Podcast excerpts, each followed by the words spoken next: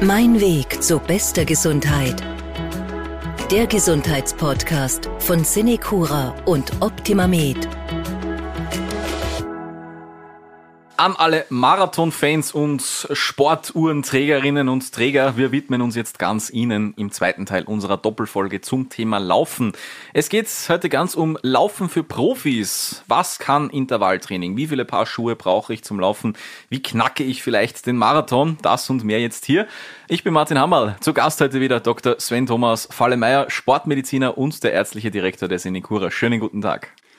Ja, schönen guten Tag und ich freue mich, dass wir laufend an die letzte Podcast-Folge anschließen und uns äh, dem Thema Laufsport weiter widmen. Eine sehr interessante und weitläufige Sportart, über die wir ja tagelang reden könnten. Ich möchte nur darauf hinweisen, auch Nichtläuferinnen und Läufer können natürlich eine Sportuhr tragen okay, und ja. macht sie nicht deshalb gerade zu Läufern oder unbedingt zu Läufern.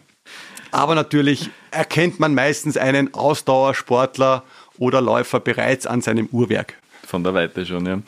Herr Doktor, Vielleicht mal für unsere Zuhörerinnen und Zuhörer, Sie sind ja selbst Läufer. Was laufen Sie so normalerweise? Natürlich hat sich das bei mir auch ein bisschen gewandelt. Äh, wie ich jung war, äh, war ich auch sehr kompetitiv unterwegs, äh, stand für mich natürlich auch der Wettkampfgedanke und der Vergleich mit anderen im Ausüben der Sportart sehr im Fokus. Wenn man älter wird, ändert sich das ein bisschen. Mittlerweile laufe ich für mich oder betreibe den Sport nur für mich selbst. Sehr gerne auch alleine, um abzuschalten. Aber in meiner Sportlerkarriere habe ich bisher von Marathon und Ultraläufen äh, bis hin äh, zu Ironmans äh, alles so mal probiert und äh, absolviert, auch in mehrfacher Form. Es hat Spaß gemacht, es macht auch weiterhin sehr viel Spaß nur mache ich es prinzipiell jetzt mit einem anderen Fokus als früher. Für mich steht jetzt einfach die gesunde Bewegung im Vordergrund und das, das Genießen. Genießen für mich. Also Sie merken schon, nicht nur medizinisch der Experte, sondern auch als äh, Läufer sehr, sehr gut unterwegs. Zur Motivation zum Einstieg sprechen wir jetzt mal über das Runners High, hätte ich gesagt. Ja, einen, ein, ein Zustand unter Anführungszeichen, den einige Menschen erleben. Was ist das? Wie entsteht es und warum erleben es nicht alle Läuferinnen und Läufer? Vielleicht auch gerade für Leute interessant, die schon länger laufen oder mal darauf warten, dass ihnen das passiert, wirklich, dieses Runners High. Also dieses Runners High bedeutet übersetzt Läufer hoch.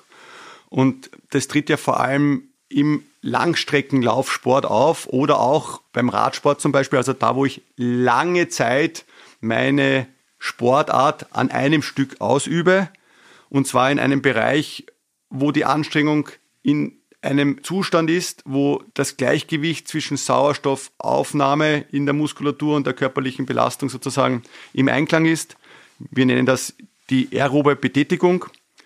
Und äh, das ist ein Zustand, der sehr euphorisierend ist. Das ist ein Zustand, der hoffentlich, in Anführungszeichen, schmerzfrei ist und der äh, mich sozusagen alle Anstrengungen, die ich jetzt gerade im Zuge dieses langen Laufes zum Beispiel erlebe, vergessen lässt. Klingt wunderschön. Es gibt mir das Gefühl, ich könnte ewig laufen. Also ich könnte von hier bis nach Paris laufen und, äh, und noch äh, weiter darüber hinaus.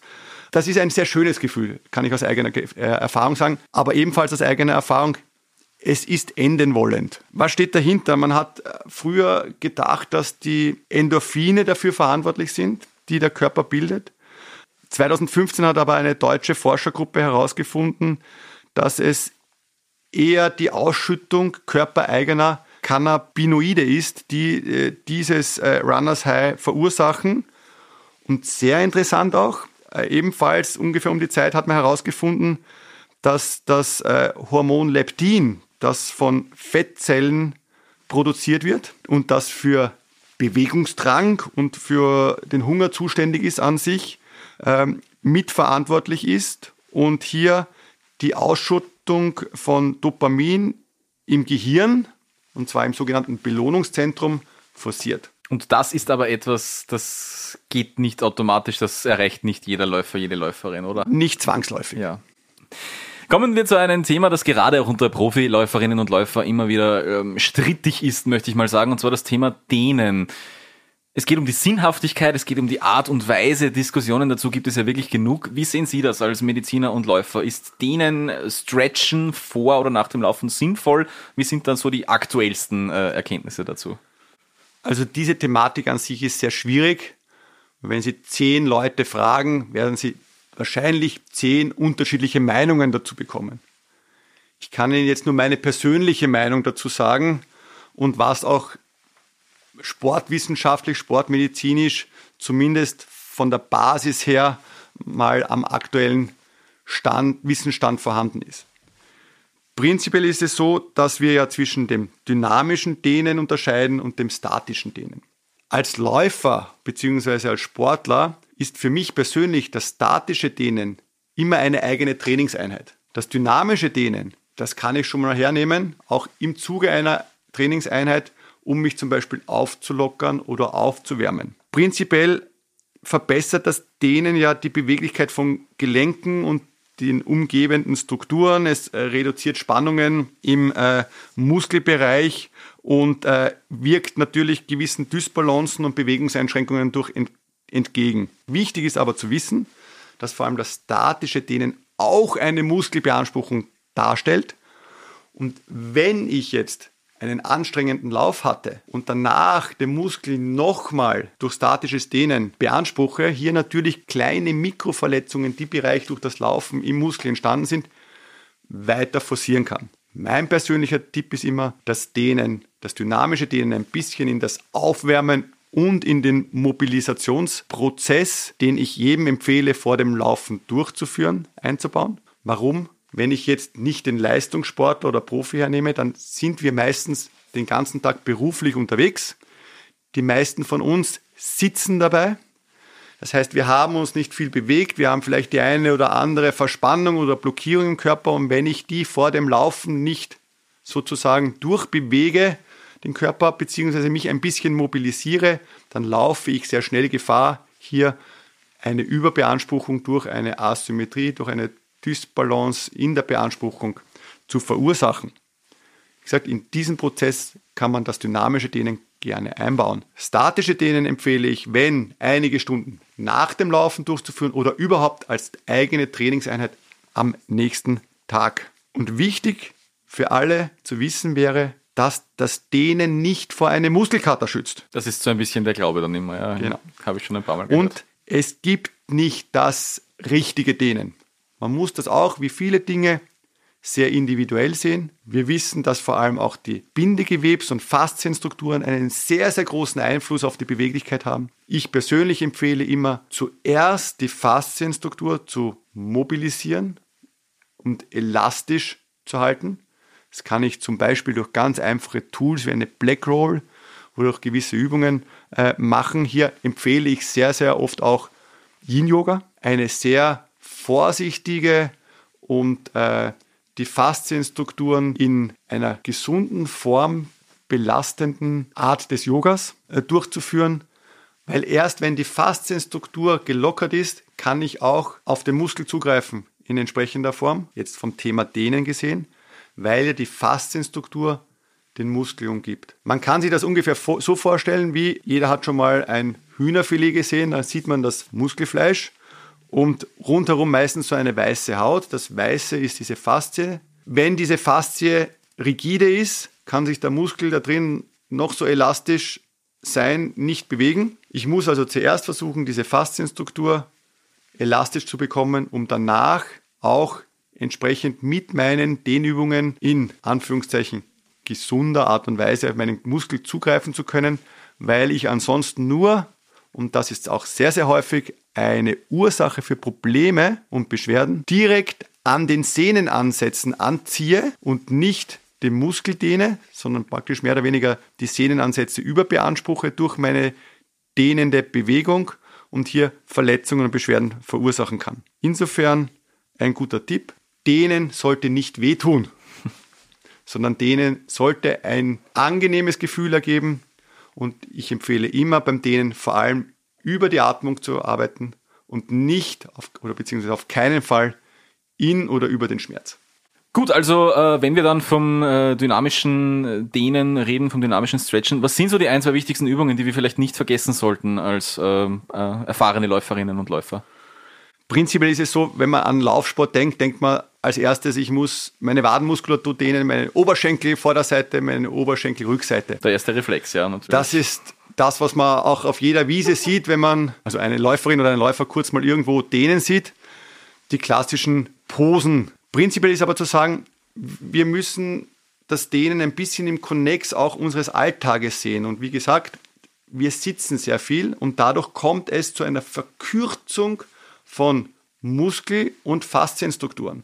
Das heißt, wir sollten, wenn es ums Thema Laufen geht, Strukturen stretchen oder dehnen, ich sage immer eine Art Muskel- und Bindegewebshygiene durchführen, die diese Strukturen betrifft, die durch unser alltägliches Bewegungsmuster verkürzt sind.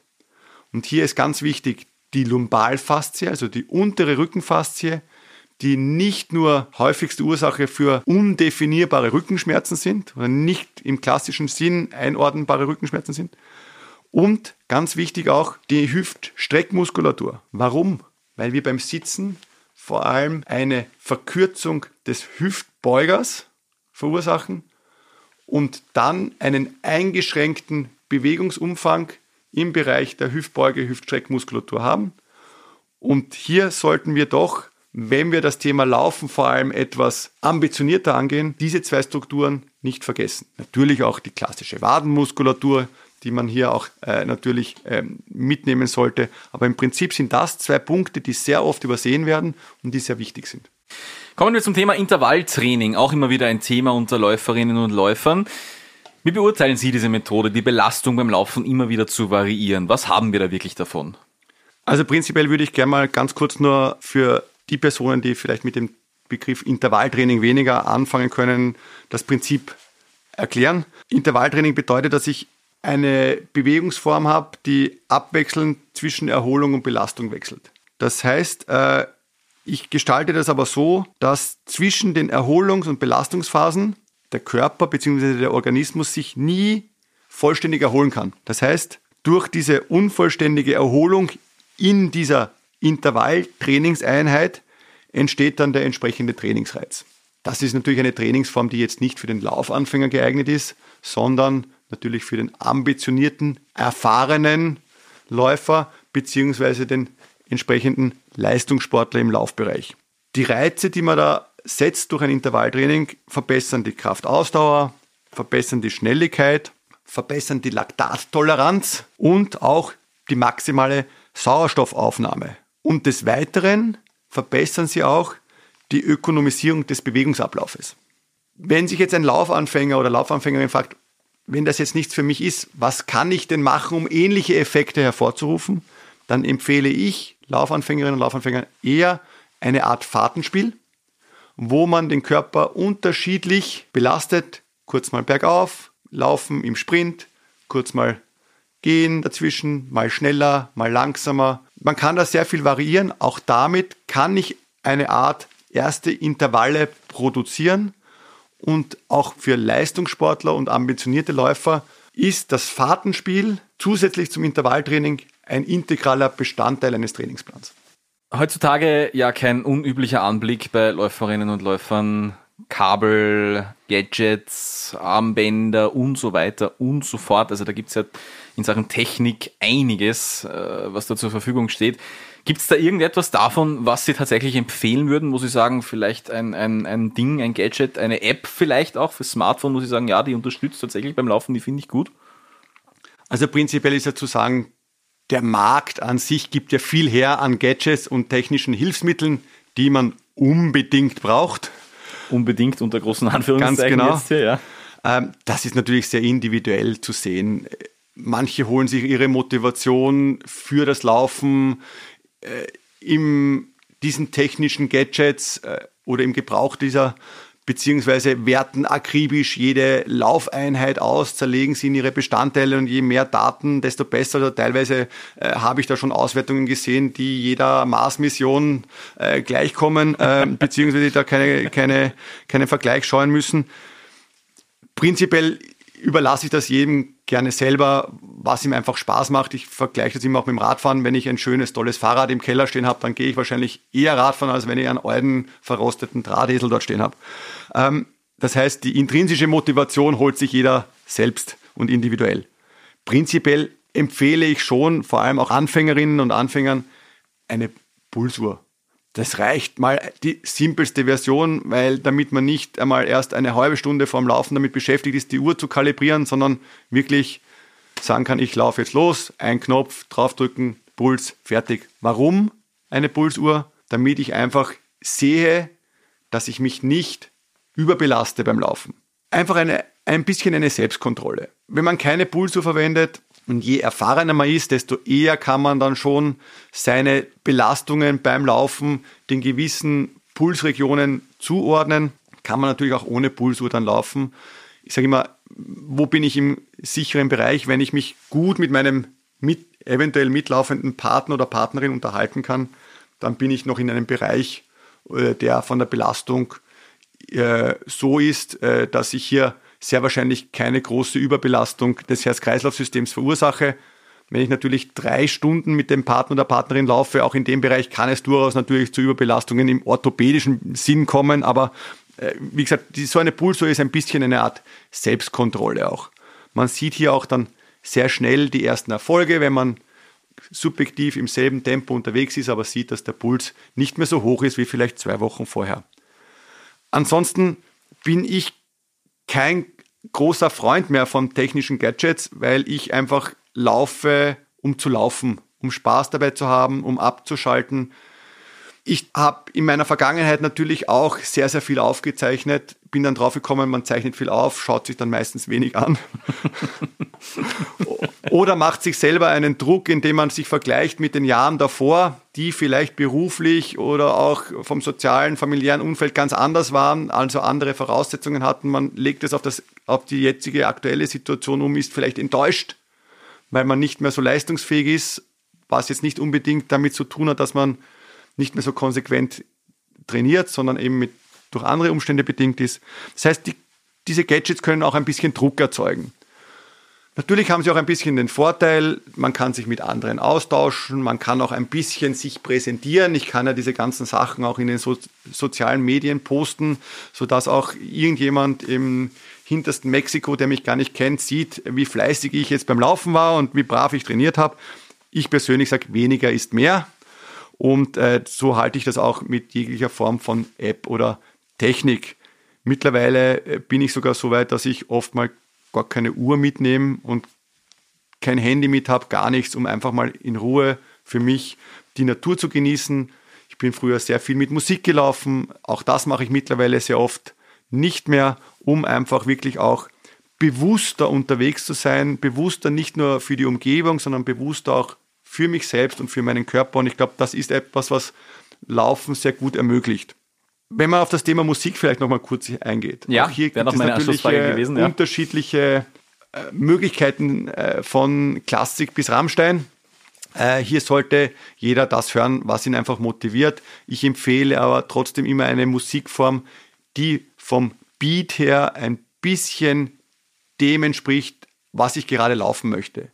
Wenn ich eher sehr langsam unterwegs bin, dann wird es mir wahrscheinlich eher störend vorkommen, wenn ich einen sehr schnellen Beat habe. Wenn ich eine schnelle äh, Einheit laufen möchte, wird die Klassik oder äh, ein sehr langsamer Song äh, vielleicht eher kontraproduktiv sein. Aber wie gesagt, auch da gibt es individuelle ähm, Bedürfnisse und äh, Geschmäcker äh, und das muss eigentlich jeder für sich selber herausfinden. Ich persönlich habe meine, meine kleinen Musiksammlungen, die ich je nach Lauf dann abspiele und die auch zu meiner Laufeinheit passen. Das heißt ein bisschen langsamere Musik zum Aufwärmen bzw. Zum, zum Losstarten, dann ein bisschen einen schnelleren Beat zum, für die schnelleren Läufe und auch am Schluss, und das ist ganz wichtig, egal was für eine Trainingseinheit angestanden ist oder was für ein Lauf angestanden ist, immer ein bisschen auslaufen, den Körper wieder sozusagen herunterfahren und äh, wieder in den normalen Modus zurückbringen.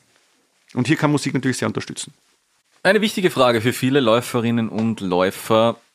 wenn ich den richtigen Schuh habe, wie viele brauche ich davon? Angenommen zum Beispiel, ich wechsle bei meinen Laufrunden zwischen Asphalt und Waldboden, weil ich wirklich das Glück habe, beides zur Verfügung zu haben. Vielleicht brauche ich für jeden Untergrund einen Schuh, brauche ich für jedes Wetter einen Schuh.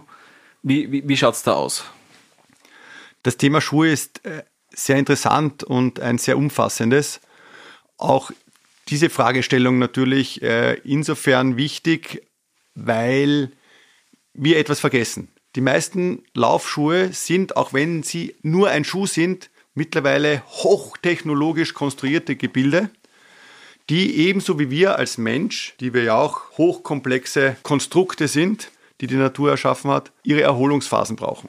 Das heißt, auch eine Schuhkonstruktion braucht nach einer Belastung, nach einer Laufbelastung eine gewisse Regenerationsphase. So komisch es klingt. Insofern ist es wichtig, vor allem wenn ich mehrmals die Woche laufen gehe, auch mehrere Paar Schuhe zu haben. Der zweite wichtige Punkt ist, warum zudem mehrere Paar Schuhe? Unser Fuß bzw. Fußgewölbe und unsere biomechanischen Bewegungsabläufe gewöhnen sich sehr schnell an gewisse Vorgaben oder Schuhkonstruktionen. Das heißt, wenn ich immer mit demselben Schuh laufe, habe ich auch immer dieselbe Belastung. Um hier ein bisschen die Belastung auch im sensomotorischen, propriozeptiven und koordinativen Bereich zu wechseln im Fußbereich. Um hier auch andere Reize zu setzen, neue Reize zu setzen, empfehle ich immer unterschiedliche Schuhe von unterschiedlichen Herstellern zu verwenden, die natürlich für einen individuell entsprechend vom Grundprinzip passen müssen, aber trotzdem ist die Konstruktion immer etwas anders und birgt natürlich dadurch auch eine andere Belastungsform und damit eine nicht so schnell mögliche Gewöhnung des Fußes an die Schuhkonstruktion und damit an eine einseitige Belastung. Das heißt, wir profitieren von den unterschiedlichen Schuhkonstruktionen. Hinsichtlich Untergrund gibt es natürlich einen riesigen Markt von unterstützenden, gedämpften Schuhen, von Schuhen für Forstböden, Waldböden, Gebirgstrails, für Schuhe bei Eis, Schnee, Matsch, Regen, für Schuhe am Strand. Also es gibt ja wirklich alles. Prinzipiell, wie ich schon mehrfach betont, es muss einmal ein Schuh sein, der mir passt und wo ich mal auch den Schuh an die Bedürfnisse angepasst habe, wo ich am häufigsten laufmäßig unterwegs bin.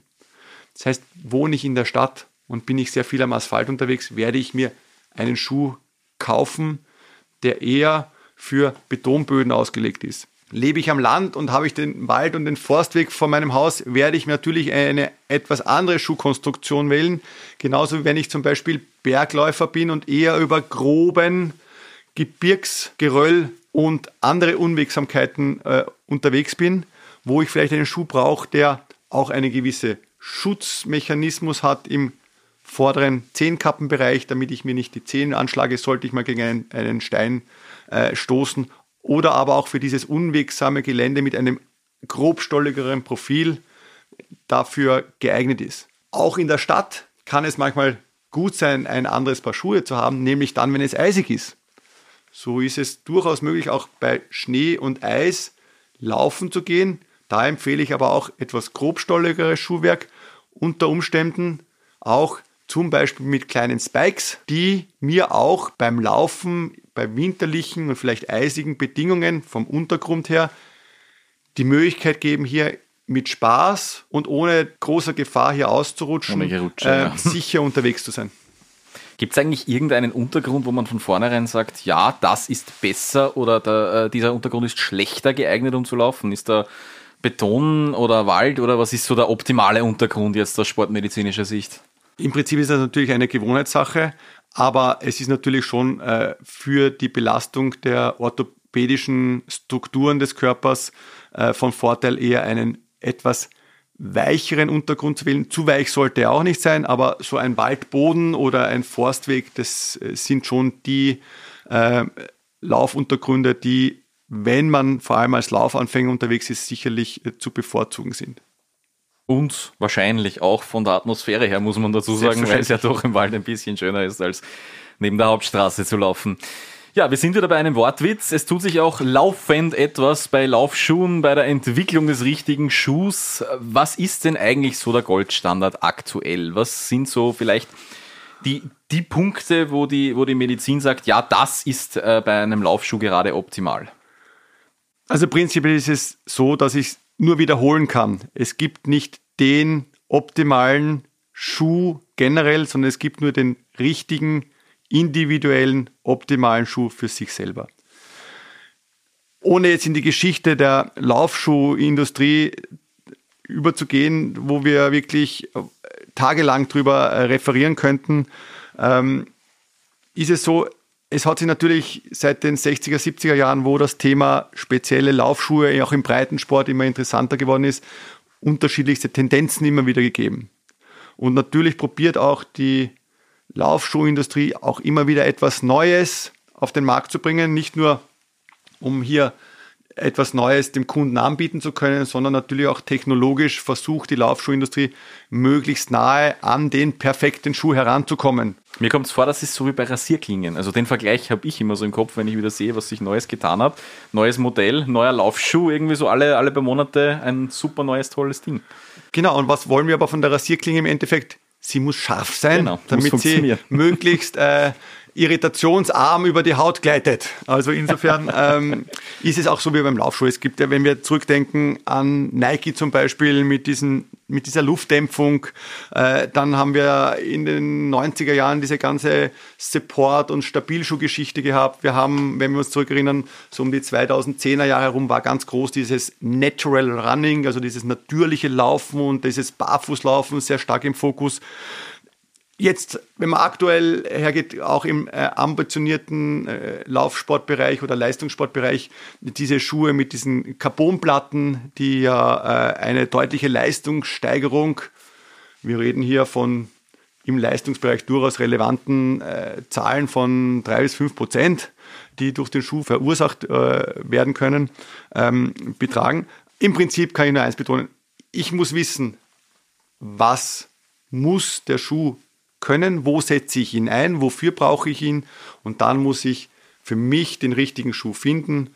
Und wenn das in dem Fall für mich ein gedämpfter Schuh ist, dann ist es ein gedämpfter Schuh. Wenn es ein Schuh ist, den ich brauche, um Wettkämpfe äh, zu absolvieren, ist es vielleicht ein ganz anderes Modell. Und wenn ich ganz entspannt im Wald laufen möchte, ist es wiederum ein anderes Modell. Insofern, es gibt viel am Markt, wir haben viel Auswahl, das ist toll, das ist gut so. Es wird auch in Zukunft so sein, dass immer wieder neue Sachen auf den Markt kommen sich damit befassen, ein bisschen hinterfragen und schauen, was brauche ich für mich und einen guten Laufschuhverkäufer oder Berater seines Vertrauens zu haben. Ich glaube, das ist der wesentliche Faktor, der für den richtigen Laufschuh äh, wichtig ist. Wir haben jetzt viel über die Schuhe gesprochen, aber natürlich gibt es auch für den Rest des Körpers äh, äh, noch einiges zu beachten. Was ist denn außer den richtigen Schuhen, die ja doch das Wichtigste sind, noch an Ausrüstung äh, wichtig beim Laufen? Wie sollte zum Beispiel die passende Hose, das passende Shirt im Optimalfall für höhere Ansprüche aussehen? Also im Prinzip ist dazu zu sagen, äh, no limits, ja. Ähm, es soll jeder das tragen, was ihm Spaß macht. Es sollte mal prinzipiell nicht einengen. Das heißt, eine, die korrekte Bewegungsform des Laufens zulassen. Im Idealfall atmungsaktiv sein, also funktionelle Kleidung äh, ist natürlich hier vom Vorteil. Das Wichtigste ist aber, auch die Kleidung soll Spaß machen. Wenn ich etwas anziehe, was mich motiviert, wo ich mich wohlfühle darin, was toll ausschaut, äh, das bringt mir natürlich auch einen wesentlich größeren Fun-Faktor im Laufen und motiviert mich. Und es ist ja auch toll, wenn man mal was Neues anziehen kann oder, oder auch eine neue Technologie, Kompressionswäsche zum Beispiel nutzen kann. Ähm, auch wenn ich jetzt kein Leistungssportler bin, aber ich fühle mich vielleicht mal kurz so wie einer. Und äh, insofern, nein, also es ist da äh, alles möglich, solange es nicht beim Laufen behindert. Ein Punkt, der vielleicht auch gerade bei längeren Strecken dann zum Tragen kommt, das ist äh, die Wasserzufuhr, das eigene Wasser. Für kürzere Strecken werde ich ja das eher nicht brauchen, um laufen zu gehen. Für längere Strecken, was empfehlen Sie da, wenn man tatsächlich Wasser mitnimmt beim Laufen? Also Flüssigkeit vor allem bei längeren Strecken mitzunehmen macht durchaus Sinn äh, und äh, würde ich auch ihm empfehlen, weil wir schon gehört haben, der Körper verliert durch Schwitzen ja Flüssigkeit und die muss man ihm ja auch wieder äh, zurückgeben. Also eine regelmäßige Aufnahme von Flüssigkeit oder Zufuhr von Flüssigkeit, vor allem bei längeren Läufen, ist zu empfehlen. Und hier längere Läufe bedeuten für mich schon Läufe über 60 Minuten. Was dabei zu beachten ist, es gibt die unterschiedlichsten Möglichkeiten, äh, Flüssigkeiten. Ich betone hier jetzt nicht unbedingt Wasser, weil Wasser alleine jetzt nicht die, das optimale Sportgetränk an sich ist. Wir wissen, wir verlieren Mineralstoffe und Elektrolyte, also das optimale Sportgetränk sollte zumindest so sein, dass es äh, diese Elektrolyte und Mineralstoffe, die wir verlieren, ein bisschen zurückführen. Und natürlich macht es auch beim Laufsport Sinn, ein bisschen Kohlenhydrate, die man durchaus auch in flüssiger Form zu sich nehmen kann, hier dem Körper zu geben, um die Leistung auch äh, für längere Läufe aufrechterhalten zu können. Die Frage ist immer, wie nehme ich das mit? Ich sehe sehr oft Läuferinnen und Läufer, die dann eine Trinkflasche in einer Hand haben und mit sich führen vor allem am Anfang, wenn die natürlich voll ist, erstens ist es ein unangenehmes Gefühl, weil das schwappt dauernd in der Flasche hin und ja, her. Sehr unhandlich schnell, Und das zweite ja. ist, es ist unhandlich und drittens, es gibt eine einseitige Belastung. Das verursacht wieder falsche Bewegungsmuster, Asymmetrien, nicht die optimale Form, sein Sportgetränk mit sich zu führen. Da empfiehlt es sich schon besser, vielleicht eine Art Laufgurt zu nehmen, wo mhm. ich die Flasche zentral hinten äh, im Rückenbereich platzieren kann oder einen Laufrucksack mit einer, mit einer Trinkblase. Ich selber verwende sehr gerne, äh, es gibt sogenannte Soft Flask, die sind äh, Wasserflaschen, die sich zusammenquetschen lassen, die also äh, flexibel sind, wo die Flüssigkeit nicht drin hin und her rutscht äh, und äh, die ich ganz leicht auch zum Beispiel in einem Laufgurt hinten hineinstecken kann in einen Gummizug ähm, und die mich nicht behindern wie gesagt, da gibt es unterschiedlichste äh, Möglichkeiten. Das Wichtigste ist meiner Meinung nach, die einseitige Belastung zu, durch ein Getränk zu vermeiden. Falls ich jetzt wirklich Größeres vorhabe beim Laufen, sei es jetzt Halbmarathon, Marathon, Ironman, diese Richtung, wie kann ich das Lauftraining durch anderes Training noch unterstützen? Gibt es da vielleicht Sportarten, die da optimal dazu passen oder Übungen aus anderen Bereichen, muss ich sagen, ja, das ist toll, wenn man, wenn man das so ergänzt? Also wenn ich Größeres beim Laufen vorhabe, bin ich über den normalen Hobby- und Freizeitläufer meistens schon hinaus und damit kommt ein Leitspruch zu tragen, der sehr wichtig ist. Im Hobby- und Freizeitbereich laufe ich, um fit zu sein. Wenn ich über diesen Bereich hinausgehe, in den ambitionierten Bereich oder in den Leistungsbereich, dann muss ich fit sein, um zu laufen. Und das ist ein Punkt, der sehr oft übersehen wird. Sehr oft investieren ambitionierte Läuferinnen und Läufer sehr viel Zeit oder die gesamte Zeit rein in das Laufen. Vergessen aber, dass natürlich auch die anderen Körperstrukturen entsprechend trainiert werden müssen. Das heißt, wenn ich ambitionierter laufe, gehört auf jeden Fall ein Ganzkörpertraining dazu. Das heißt ein Muskel- und Kräftigungstraining. Es ist besser, hier vielleicht ein oder zwei Laufeinheiten in der Woche weniger zu machen und diese durch ein Ganzkörpertraining zu ersetzen, als sieben Tage die Woche laufen zu gehen.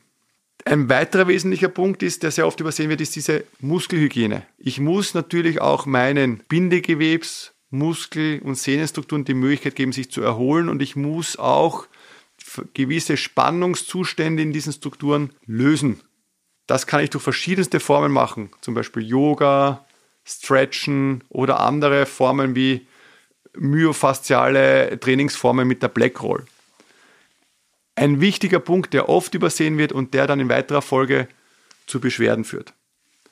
Deshalb mein Tipp, wenn jemand ambitioniert läuft, ja, laufen, also das Lauftraining an sich ist natürlich der wichtigste Reiz, um hier vorwärts zu kommen, aber nicht vergessen, den Körper auch entsprechend aufzutrainieren, um diese zunehmende Belastung nicht nur zu verkraften, sondern auch umsetzen zu können. Zum Abschluss der heutigen Folge noch der heilige Gral beim Laufen, nämlich die richtige Lauftechnik an sich. Also gibt es ein richtiges Laufen und ein falsches Laufen? An den Profi gefragt jetzt. Wahrscheinlich wird die Antwort kompliziert sein, nehme ich an. Natürlich wäre es zu einfach, wenn die Antwort nicht komplex wäre. Ja? ähm, auch hier scheiden sich die Geister.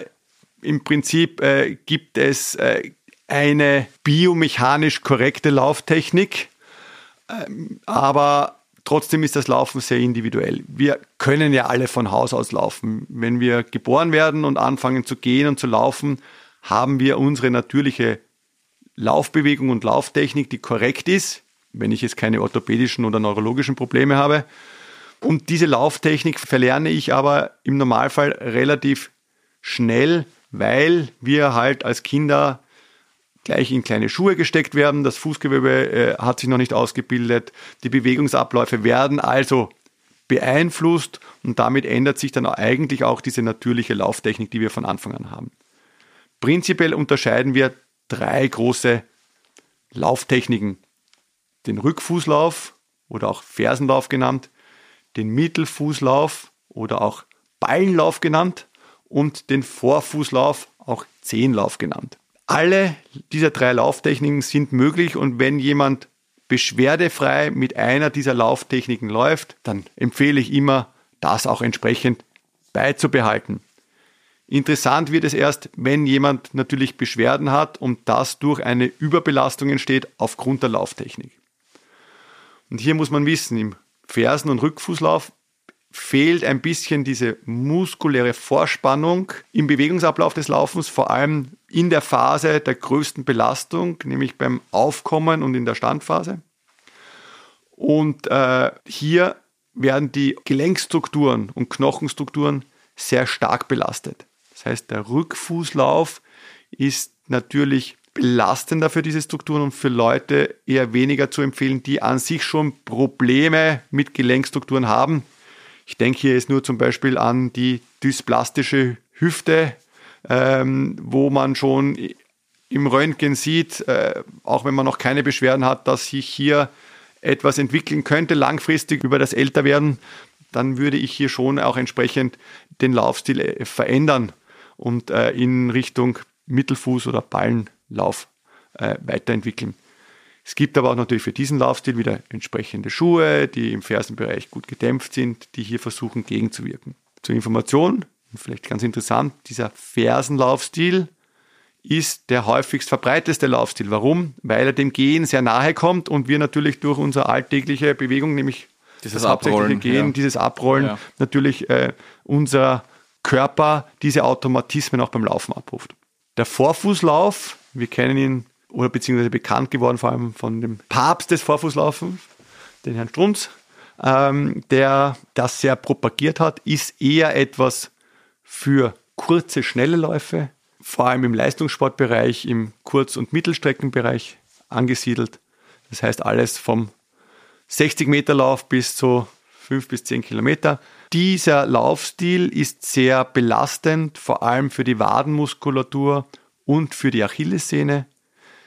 Hier kommt es, wenn man nicht entsprechend trainiert ist oder diesen Laufstil nicht gewohnt ist, sehr schnell zu entsprechenden Überbelastungen. Aber es ist ein äußerst dynamischer Laufstil und ein sehr effektiver Laufstil, vor allem was die Geschwindigkeit und das Tempo betrifft. Wie immer so schön es in, bei allen Dingen im Leben ist, die goldene Mitte ist immer das, was auch äh, beim Laufen okay, ja. äh, dann schlussendlich äh, das zu empfehlende ist. Also wir sprechen hier vom Mittel- oder Ballenlauf, obwohl viele das auch schon mit Vorfußlauf verwechseln, weil der Ballen halt doch auch etwas weiter vorne im Fußbereich angesiedelt ist als die Ferse aber das ist ein Mittelfußlaufstil. Was ist der große Unterschied zum Vorfußlaufstil? Beim Vorfußlaufen komme ich nur im vorderen Zehenbereich oder im Vorfußbereich auf, stelle den Fuß, also die Ferse, nicht hinten ab, weshalb die Achillessehne keine Erholungs- und Entlastungsphase hat. Beim Ballen- oder Mittelfußlaufstil komme ich über den Ballen auf und stelle kurz in der Laufbewegung die Ferse ab, habe also eine Erholungs- und Regenerationsphase für die Achillessehne und die Wadenmuskulatur, habe aber gleichzeitig den Effekt, den ich auch habe beim Vorfußlaufen, nämlich die muskuläre Vorspannung und Aktivierung. Das heißt, es ist für die Gelenks- und Knochenstrukturen wesentlich schonender als der Rück, äh, Rückfuß- oder Fersenlaufstil und deshalb eigentlich der Laufstil der Wahl. Und wenn wir uns zurückgehen auf meine einleitenden Worte, das kleine Kind, was zu laufen lernt, äh, zurückgehen, dann sehen wir, dass Kinder eben diesen Ballenlaufstil durchführen, wenn von man Haus sie nicht aus, anders ja. von Haus aus durchführen. Ja. Und dann sind wir auch in dieser natürlichen Bewegung wieder drinnen. Mit diesen tiefen Einblicken ins Laufen wünschen wir allen viel, viel Erfolg beim nächsten Marathon, beim nächsten Halbmarathon, beim nächsten Ironman oder was auch immer Sie vorhaben. Wir drücken die Daumen. Hoffentlich haben wir Ihnen ein bisschen weiterhelfen können. Vielen Dank an meinen Gast heute, Dr. Sven Thomas Fallemeier. Vielen Dank auch meinerseits und wie gesagt, ich kann jedem nur empfehlen, das Laufen auszuprobieren und einfach Spaß zu haben dabei. Schöne Worte zum Schluss. Bleiben Sie gesund. Mein Weg zu bester Gesundheit. Der Gesundheitspodcast von Cinecura und Optimamed.